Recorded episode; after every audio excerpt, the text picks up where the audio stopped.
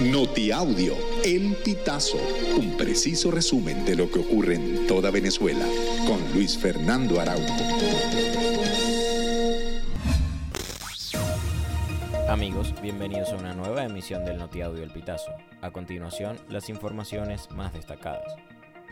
En un comunicado emitido por la Coalición de los Derechos Humanos y la Democracia, expresaron una creciente preocupación por el estado de los privados de libertad por motivos políticos en Venezuela la ausencia de atención médica adecuada ha sido destacada como un motivo de grave inquietud, ya que esto podría llevar a un daño irreparable a los derechos humanos de estos individuos, llegando incluso a poner en riesgo sus vidas.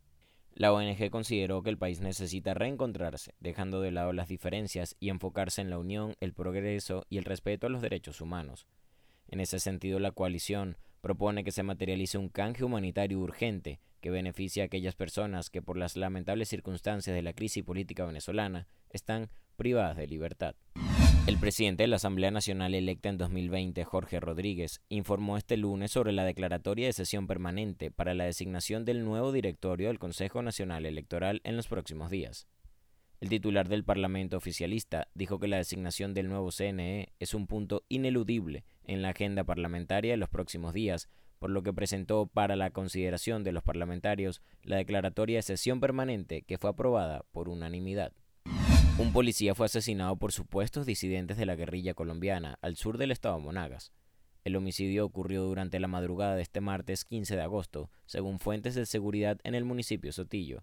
Víctor León era un primer oficial de la Policía Nacional Bolivariana. Estaba adscrito al puesto de la PNB en Barrancas del Orinoco, instalado el 14 de enero de 2022, 13 días después del ataque armado, donde murieron siete integrantes del sindicato de Barrancas. Al menos cuatro de los candidatos opositores a la elección primaria se pronunciaron en rechazo al ataque que sufrió el equipo y seguidores de Enrique Capriles en el estado Apure.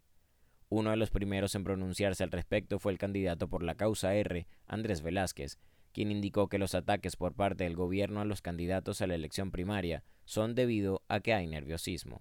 Por su parte, María Corina Machado expresó su solidaridad con Capriles y las personas agredidas, quienes fueron bañadas de un líquido que al parecer era petróleo, mientras que otros fueron golpeados. En las últimas semanas, la cifra de accidentes de tránsito con heridos y muertos en el estado Lara, principalmente en Barquisimeto, ha aumentado.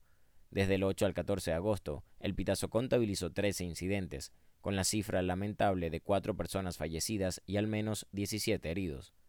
Es por esto que Adolfo Pereira, gobernador del estado Lara, ordenó a las autoridades de tránsito que los motorizados que no usen casco y las personas que no lleven puesto el cinturón de seguridad no solo sean multados como lo establece la ley, sino que deben ser retenidos.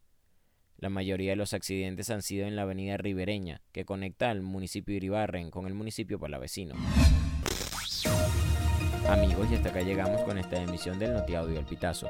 Recuerda hacerte super aliado para mantener vivo el periodismo independiente en Venezuela. Narró para ustedes Luis Fernando Araujo.